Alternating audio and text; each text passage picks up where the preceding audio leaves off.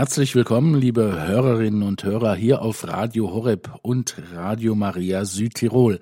Mein Name ist Volker Niggewöhner und ich begrüße Sie herzlich zu unserem Kirche in Not Magazin Weltkirche aktuell.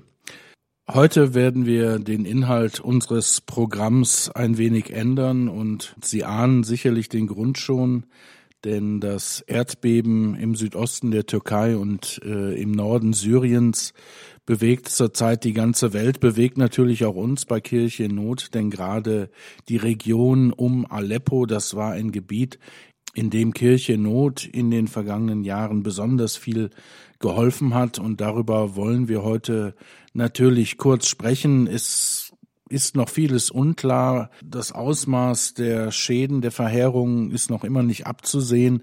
Aber wir wollen uns zumindest einen ersten Einblick verschaffen und wir wollen danach auch über die Ukraine sprechen. Bald ist ja der erste Jahrestag des Einmarsches der russischen Truppen dort. Und darüber werde ich jetzt sprechen mit Florian Ripka, dem Geschäftsführer von Kirche in Not Deutschland. Guten Morgen, Herr Ripka. Hallo, Herr Negewöhner.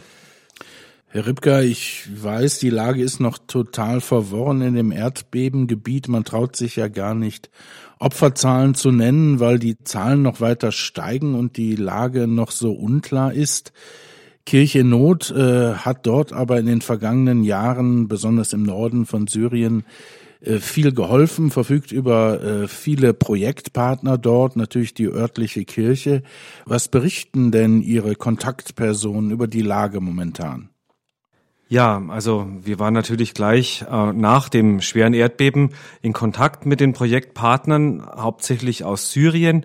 Das Epizentrum des Erdbebens war in einer Region, in der jetzt zunächst einmal wenig Christen leben, aber das Erdbeben ähm, hat starke Auswirkungen gehabt in der Gegend um Aleppo, Latakia und Tartus wo wir sehr viele Projekte haben. Und es war laut unserer Projektdirektorin auch sogar in Beirut spürbar. Und die Leute in Beirut haben sich sehr ungut erinnert an die schwere Explosion im Sommer vor einigen Jahren.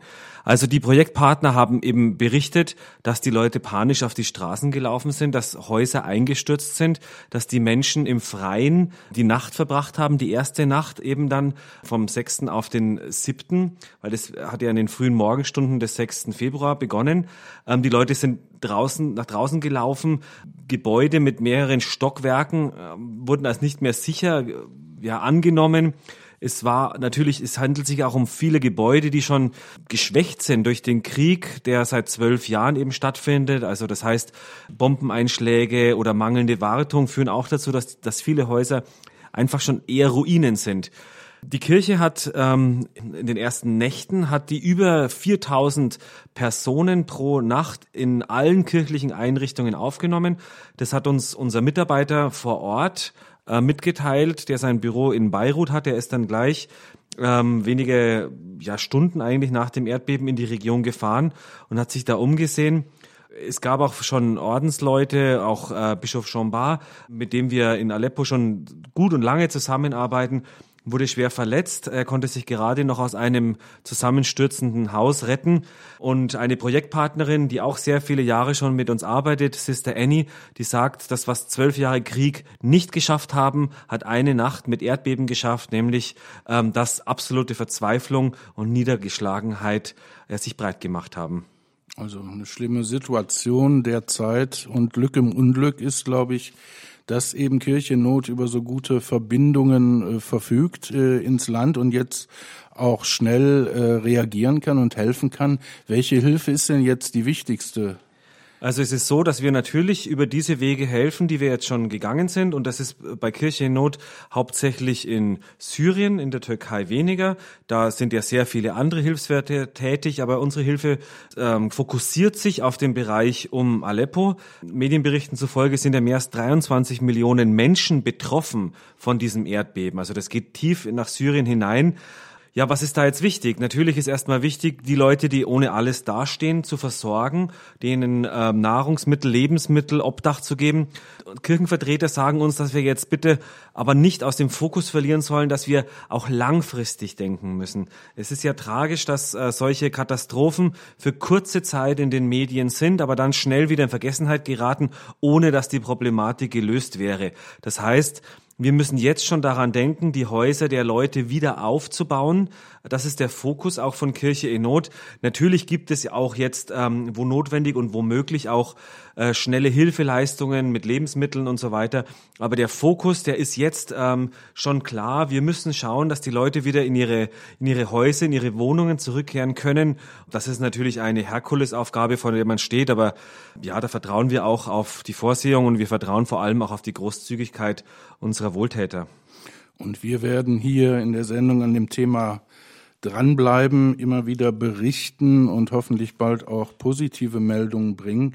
Äh, jetzt, Herr Ripka, wollen wir aber auf die Ukraine schauen, denn es ist ja jetzt fast genau ein Jahr her, dass russische Truppen in den Osten des Landes einmarschiert sind.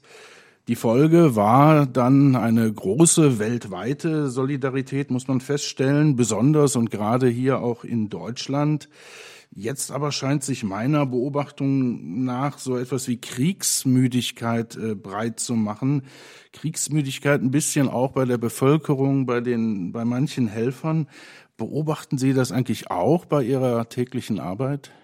Kriegsmüdigkeit ähm, ist vielleicht auch ein Synonym dafür, was ich vorhin schon angesprochen habe, dass solche Katastrophen leicht in Vergessenheit geraten, wobei natürlich die mediale Berichterstattung schon sehr hoch ist. Also wir können bei Kirche in Not schon feststellen, dass die Großzügigkeit unserer Wohltäterinnen und Wohltäter ungebrochen ist. Also wir bekommen immer noch sehr viele Spenden, ähm, sehr viele Unterstützung, ähm, auch in Form von Gebet, aber auch in Form von, von guten Worten, auch in Form von Vorschlägen, wie man denn helfen kann. Und das ist schon sehr ermutigend. Natürlich, Ukraine ist ein, ist uns viel näher geografisch gesehen als der Nahe Osten. Und vielleicht weckt das auch mehr Betroffenheit bei den Menschen. Viele kennen Ukrainer, es gibt enge Verbindungen nach Polen natürlich ist es so, dass diese, diese große Welle der, der, der Spenden, die im Vergleich zu den ersten Monaten nach, ähm, nach dem 24. Februar letzten Jahres, dass das jetzt nicht mehr in dieser Größenordnung stattfindet. Aber es ist immer noch eines der, der Spendenzwecke, die am meisten bei uns eben unterstützt werden. Und dafür bin ich schon sehr, sehr dankbar. Natürlich ist es auch hier so, dass ähm, mitnichten da jetzt schon irgendwie Licht am Ende des Tunnels zu sehen wäre oder dass die Not auch nur annähernd gelindert wäre. Also das heißt, auch hier ist äh, ständig Hilfe notwendig, denn genau wie im Nahen Osten zeigt sich auch hier, dass die kirchliche Struktur eine der sehr, sehr wenigen ist, die überhaupt noch funktionsfähig ist die äh, eigentlich auch Hilfe anbringen kann. Hm, konkrete Hilfe ist das eine. Das andere, was auch wichtig ist, ist ja, dass man informiert bleibt, dass man auch wo es möglich ist, Kontakt zu den Menschen hat. Und das wollen Sie jetzt auch äh, leisten und tun, nämlich mit einem Begegnungswochenende, das hier in zwei Wochen in München stattfinden wird. Was ist denn da genau geplant? Also wir verbringen die Tage gemeinsam mit der griechischen ukrainisch mit der ukrainischen griechisch-katholischen Kirche in München. Also der es ist ein Samstag und ein Sonntag. Am Samstag, den 25. Februar, beginnen wir ähm, um 14 Uhr im Kolpingsaal im Kolpinghaus in München in der Adolf-Kolping-Straße. Das ist beim Hauptbahnhof. Ähm, dort wird unter anderem Bischof Bogdan Jurach berichten aus seinem Land, eben aus der Ukraine, was es da für Neuigkeiten gibt, was schon getan werden konnte. Und unsere Projektreferentin für die Ukraine, Magda Kaczmarek, wird auch erzählen, was Kirche in Not schon tun konnte. Es ist nicht nur eine Informationsveranstaltung, es wird auch gebetet. Wir beten zum Beispiel gemeinsam den Barmherzigkeitsrosenkranz und gegen Ende der Veranstaltung um 16.30 Uhr findet auch ein Friedensgebet statt, das von den Studenten des Collegium Orientale aus Eichstätt eben gestaltet wird. Am Sonntag sind wir dann eingeladen bei den Ukrainern, wenn man so sagen kann, in der Kathedrale und im Pfarrzentrum Maria Schutz und St. Andreas in der Schönstraße in München. Dort ist um 10 Uhr eine heilige Messe im byzantinischen Ritus. Bischof Bogdan hat mir auch gesagt, dass da auch sehr viel Deutsch gesprochen wird. Also das ist jetzt nicht alles auf Ukrainisch, mhm. aber es ist eben schon eine Zwei-Stunden-Messe eben im byzantinischen Ritus. Mal was anderes, was Besonderes. Ja, ja und was sehr beeindruckendes auf alle ja. Fälle. Und danach gibt's eben einen Empfang, äh, ein ukrainischer Kinderchor wird singen und es gibt auch einen kleinen Imbiss. Das dauert ungefähr bis um 14.30 Uhr und endet mit einem Reisesegen. Wer da noch dazukommen möchte, kann sich gerne bei Kirche in Not melden, entweder bei info.kircheinnot.de oder Telefon 089 6424 8880. Wir freuen uns über jeden, der kommt, aber wir freuen uns auch über jeden, der mitbetet, wenn er gerade nicht nach München reisen kann. Genau. Die Angaben mache ich am Ende der Sendung nochmal. Wenn das jetzt ein bisschen zu schnell gegangen sein sollte, dann haben die Hörer die Möglichkeit, äh, nochmal alles mitzuschreiben. Herr Ripka, das ist ja eigentlich nicht die erste Begegnung. Sie hatten auch schon vorher zu dieser Gemeinde hier, zu der griechisch-katholischen Gemeinde der Ukrainer in München Kontakt. Wie wichtig ist diesen Menschen ähm, diese Solidarität?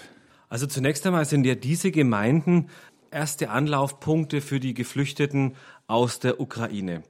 Sie sind ja gerade in den ersten Tagen des ähm, nach diesem Ausbruch oder nach dieser erneuten großen Aufflammen dieses Krieges am äh, 24. Februar letzten Jahres sind ja in Massen gekommen und haben viele haben sich tatsächlich dort niedergelassen, wo es äh, auch schon ähm, ja ähm, eine ukrainische griechisch-katholische Gemeinde gegeben hat.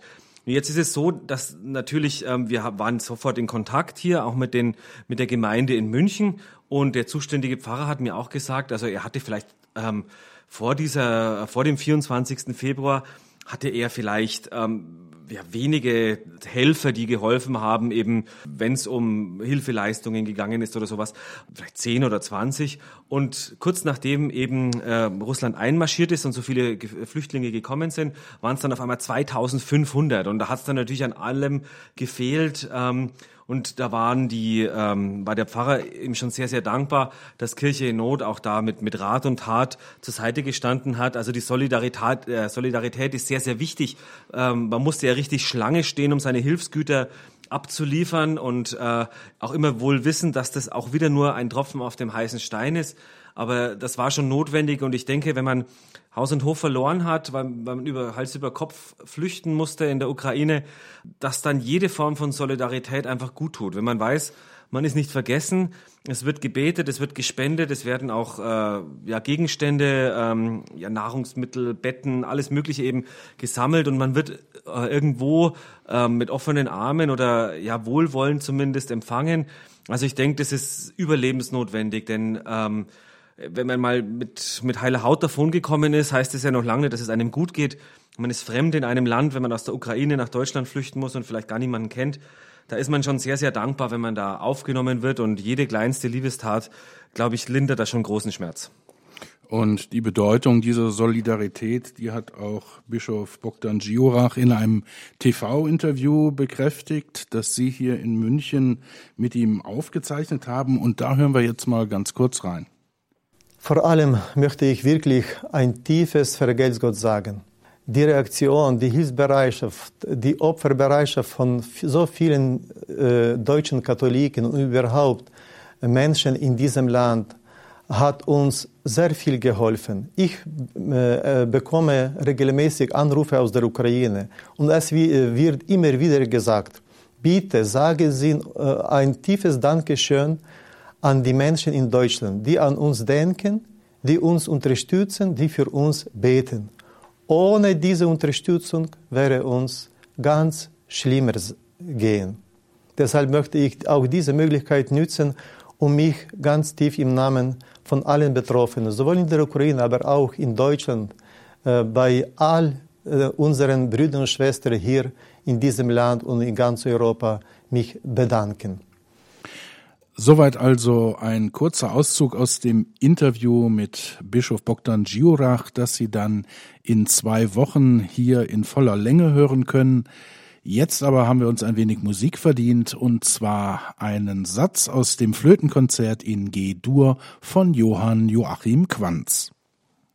Weltkirche aktuell auf Radio Horeb und Radio Maria. Heute mit dem Blick auf aktuelle Brennpunkte der Weltkirche. Zu Gast bei mir im Studio ist Florian Ripka, der Geschäftsführer von Kirche in Not Deutschland.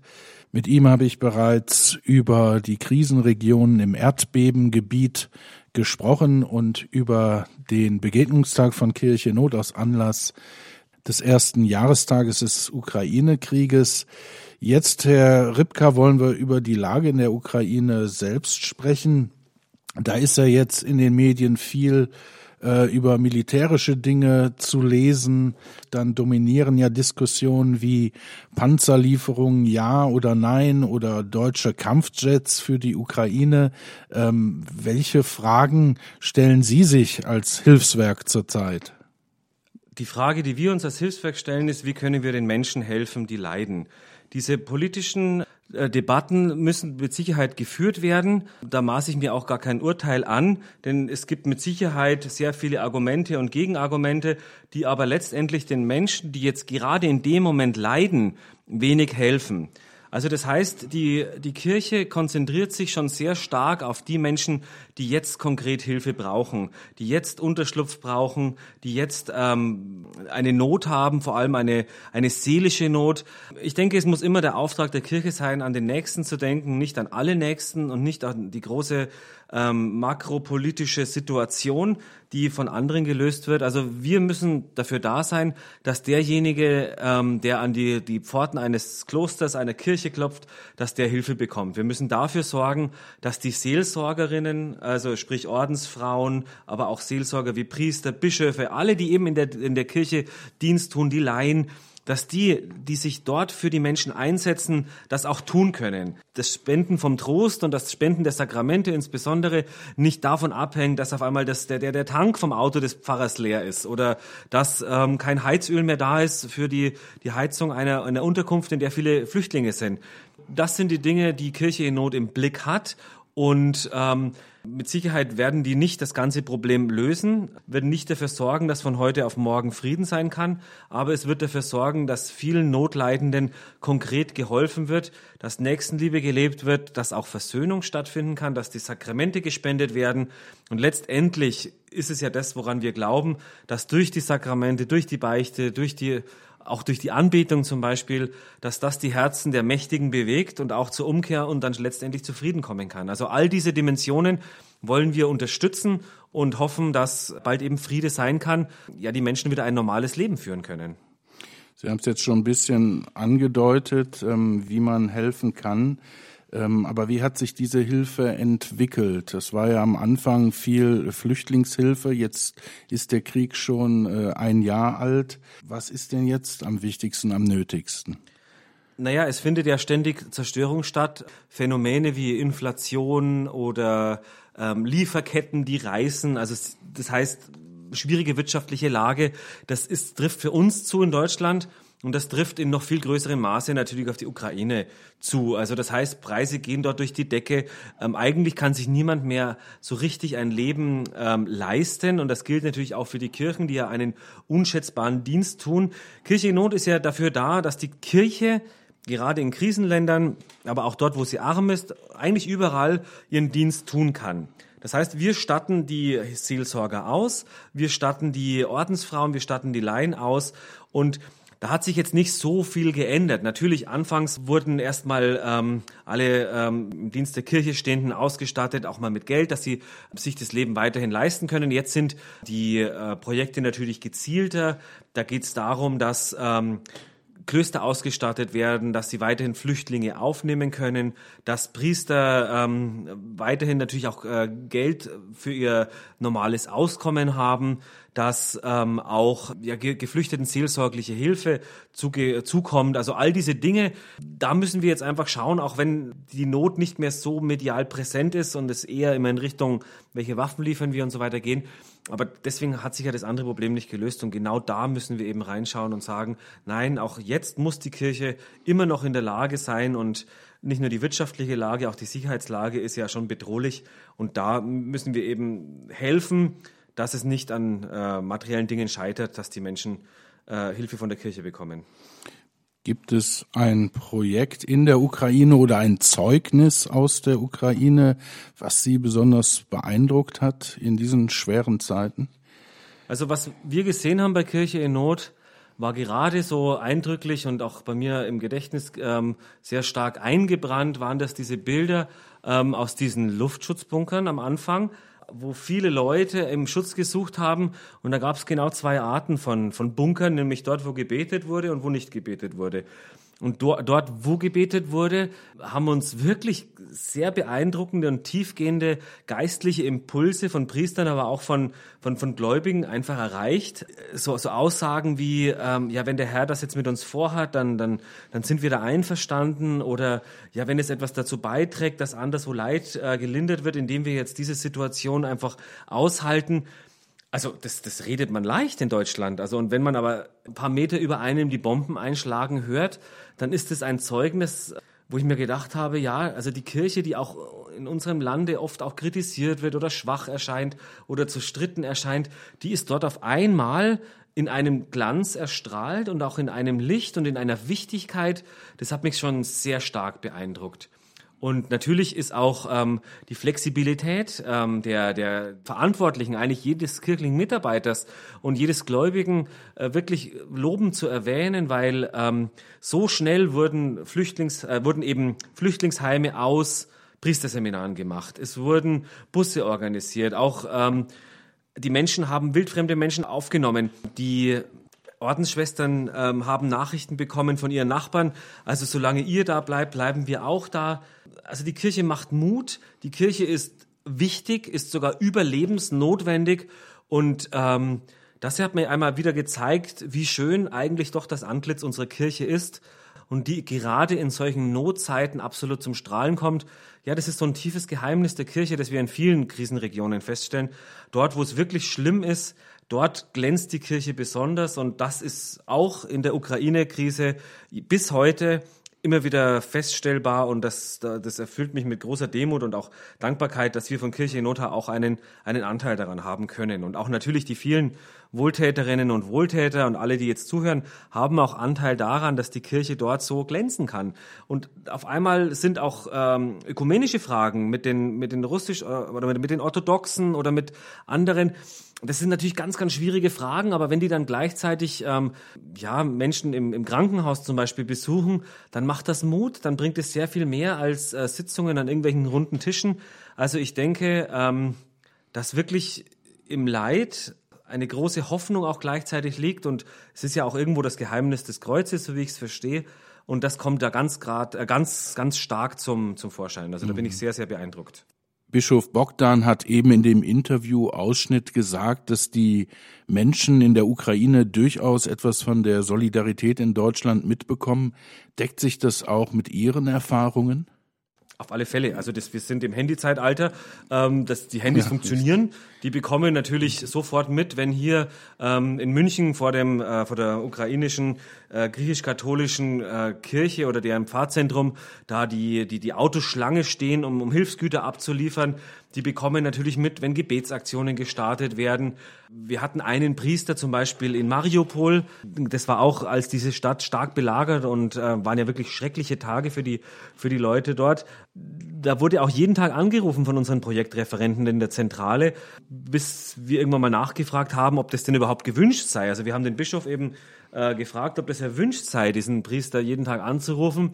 Und dann meinte der, ja, auf alle Fälle, weil das ist für diesen Priester, der in dieser schlimmen Situation, in dieser lebensbedrohlichen Situation, die über mehrere Wochen angedauert hat, ähm, dass der überhaupt überleben kann. Also diese Solidarität ist gerade in diesen ganz, ganz schlimmen Momenten fast noch wichtiger als das Materielle, wenn die Leute einfach wissen, ähm, ja, also hier fliegen die Bomben, hier ist mein Leben in höchster Gefahr, aber ich bin getragen durch das Gebet, durch die Zuneigung der Menschen auch im Westen und ich kann darauf vertrauen, dass es sowas wie Zukunft gibt. Also das wird durchaus wahrgenommen, das hilft auch sehr vielen Menschen und immer wieder kommt auch ein großes Danke zurück ähm, und auch äh, die Bereitschaft für unsere Nöte individueller Art, aber auch gesellschaftlicher Art in Deutschland zu beten. Und ich denke, das ist auch eine große Gabe, die uns wiederum aus der, aus von den Menschen aus der Ukraine gegeben wird, nämlich in solchen Zeiten, dass dann auch für uns gebetet wird, dass auch Frieden in Deutschland eben ist und fest, sich festigt. Ja, das Gebet, Herr Ripka, eine mächtige Waffe, eine Waffe, die jeder von uns einsetzen kann. Die nächste Gelegenheit besteht dann äh, in zwei Wochen bei dem Begegnungstag von Kirche Not. Gleich mache ich noch mal ein paar Angaben dazu. Herzlichen Dank für Ihren Besuch hier bei uns im Studio. Ich danke Ihnen, Herr Gewöhner. Mit Florian Ripka, dem Geschäftsführer von Kirche in Not Deutschland, habe ich im ersten Teil von Weltkirche aktuell gesprochen über die Lage in den Erdbebengebieten in der Türkei und in Syrien. Das ist natürlich eine Lage, die sich ständig ändert. Wenn Sie auf dem Laufenden bleiben wollen, wenn Sie helfen möchten, schauen Sie auf unserer Internetseite nach www.kirchenot.de. Dort wird es ständig aktualisierte Meldungen geben und auch Hinweise, wie man helfen kann. Gesprochen haben wir auch über die Ukraine. Anlass ist der erste Jahrestag des Ukraine-Krieges und Herr Ripke hat es erwähnt. Es wird am 25. und 26. Februar ein Begegnungswochenende hier in München geben. Alle Informationen dazu finden Sie ebenfalls im Internet oder lassen Sie sich telefonisch informieren unter 089 6424 888 und die Null. Und wenn ich eben gesagt habe, das sei die nächste Gelegenheit zusammen mit Kirche in Not Solidarität für die Ukraine zu zeigen, dann stimmt das nicht ganz, denn bereits am Freitag, den 24. Februar, wollen wir für die Ukraine beten. Zunächst hier auf Radio Horeb beim Barmherzigkeitsrosenkranz, wie immer, Beginn um 15 Uhr. Und dann wird es eine Sondersendung geben, einen Gebetsabend für die Ukraine und der findet statt von 21.40 Uhr bis 22.50 Uhr, bisschen ungewohnte Zeit. Auch das können Sie hier beim Sender verfolgen oder aber auch auf dem YouTube-Kanal von Kirche in Not.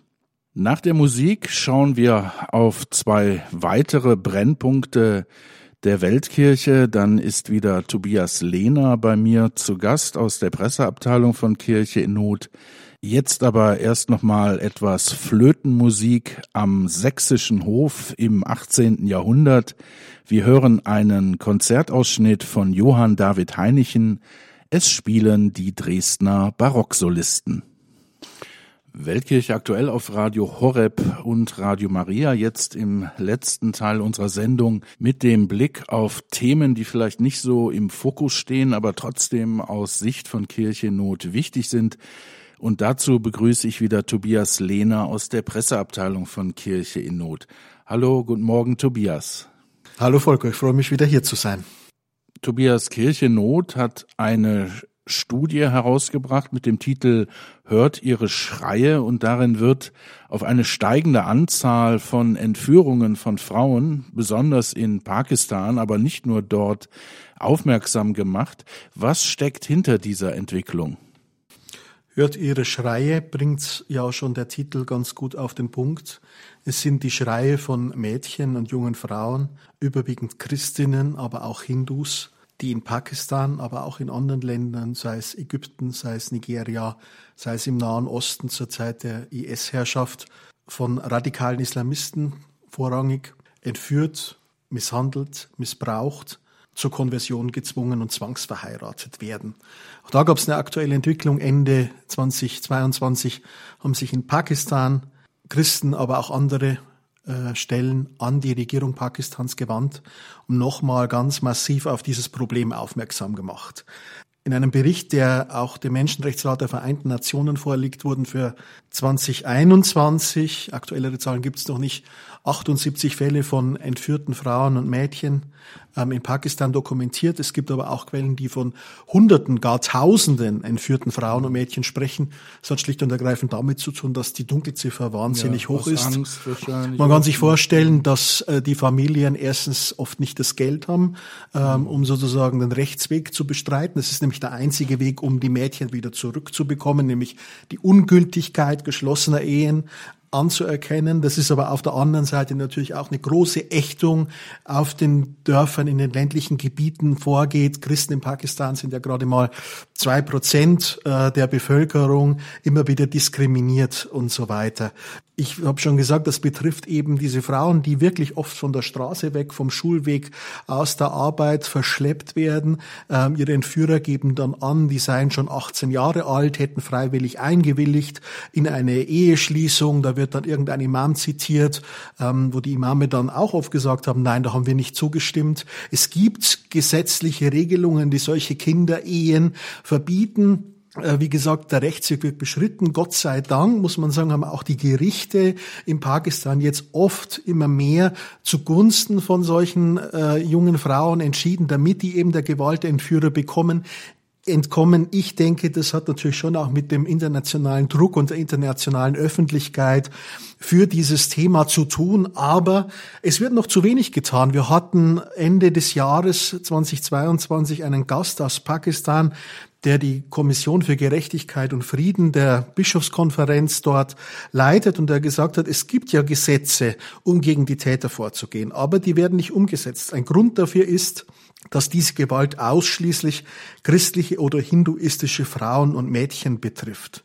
Der Druck geht stark von der Gesellschaft in Pakistan und von der muslimischen Seite aus. Sie setzen die Familien und die Mädchen unter Druck und deshalb bleiben solche Taten oft unentdeckt. Sie bleiben oft mhm. unentdeckt, aber wir wollen darüber sprechen und sie auch publik machen. Tobias wird jetzt gerne noch in eine ganz andere Region schauen wo man ja jetzt Probleme für die Kirche gar nicht so äh, vermuten würde, Lateinamerika.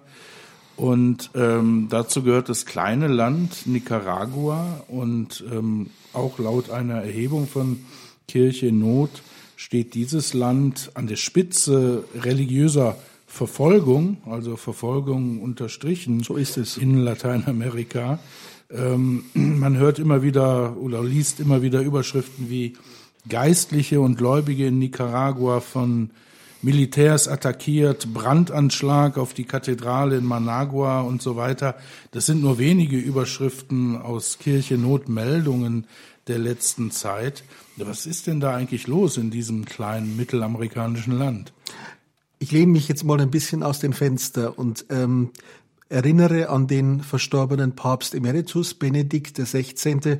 Viele werden sich noch erinnern, dass in den 80er, auch in den 70er Jahren es eine große Debatte um die sogenannte Befreiungstheologie in Lateinamerika gab. Das war auch in Nicaragua der Fall, wo es auch Priester gab, die mit dem dort herrschenden sandinistischen Regime, sandinistisch ist nichts anderes als ein marxistisch sozialistisches mhm. System mit nicaraguanischem Anstrich geliebäugelt haben. Die Kirche mhm. hat immer gesagt, stopp, nicht so weit. Das waren in gewisser Weise auch prophetische Worte, denn dieses so verklärte sandinistische Regime zeigt in den letzten Jahrzehnten immer mehr sein grausames Gesicht. Was die Kirche angeht, es gab immer gewisse Einschränkungen, aber es konnte relativ freies Glaubensleben stattfinden. Geändert hat sich das endgültig im Jahr 2018. Da sind in Nicaragua Proteste ausgebrochen von Studenten, jungen Leuten. Ich glaube, Auslöser waren Preiserhöhungen, wie das häufig so ist. Aber es ging natürlich um mehr. Es ging um Korruption, um dieses äh, politische System, die jungen Leute sich einen Wandel gewünscht haben und ähm, das Regime unter Präsident Daniel Ortega und seiner Frau. Ortega selber ist ja schon etwas älter, aber seine Frau scheint ja offensichtlich die Macht auch in den Händen zu halten, ließ Truppen auffahren. Es sind hunderte Protestierende umgekommen. Was hat die Kirche gemacht? Im wahrsten Sinne des Wortes hat sie die Türen aufgemacht, äh, hat die Protestierenden aufgenommen. Äh, Gotteshäuser sind zu Lazaretten geworden. Sie hat aber auch im übertragenen Sinn die Türen aufgemacht, versucht zwischen dem Regime diesem sozialistischen Regime und den Protestierenden zu vermitteln. All das ist gescheitert und was ist passiert? Es begann die Hetze gegen die Kirche, der man Kumpelei mit den ideologischen Sprache konterrevolutionären vorgeworfen hat. Und ähm, ja, das hat seinen Niederschlag gefunden, sei es in Brandanschlägen auf Kirchen, sei es in Übergriffen auf Geistlichen, in Schändungen von Gotteshäusern, in Drohungen und so weiter und so fort. Eine Studie im vergangenen Jahr 2022 hat herausgefunden, dass es schon über 200 gewaltsame Übergriffe auf kirchenkirchliche Einrichtungen gab. Und was noch schwieriger ist, das Regime Ortega hat 700, meine ich, oder sogar mehr Nichtregierungsorganisationen des Landes verwiesen. Also mhm. Hilfswerke, die der armen Bevölkerung Gutes tun wollen. Das hat auch die Kirche betroffen. Und ein Beispiel sind die Mutter Teresa Schwestern, die Missionarinnen der Nächstenliebe. Die sind von heute auf morgen aus dem Land geworfen worden. Also sehr brutal einfach auch äh, vorgegangen. Und es mhm. gibt ein bekanntes Gesicht, auf das ich noch eingehen möchte.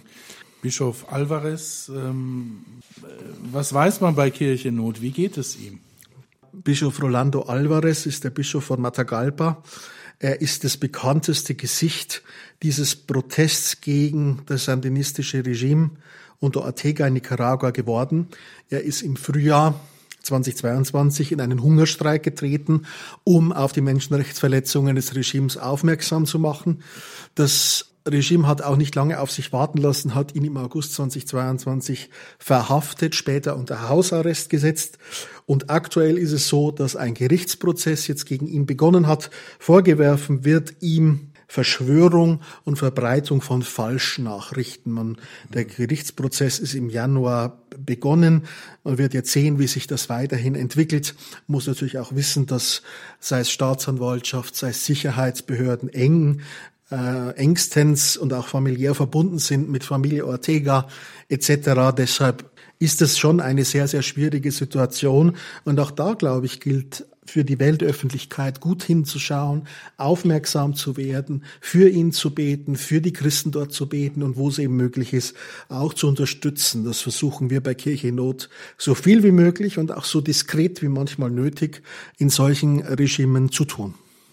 Herzlichen Dank, Tobias, für diese kurzen Einblicke in einige Regionen, in denen Kirchennot tätig ist. Und ich freue mich schon dann wieder auf die nächste Sendung mit anderen Hotspots, äh, wo Kirche Not hilft. Dankeschön. Gerne, ich danke dir. Liebe Hörerinnen und Hörer, das war Weltkirche aktuell. Gottes Segen wünscht Ihnen Ihr Volker Niggewöhner.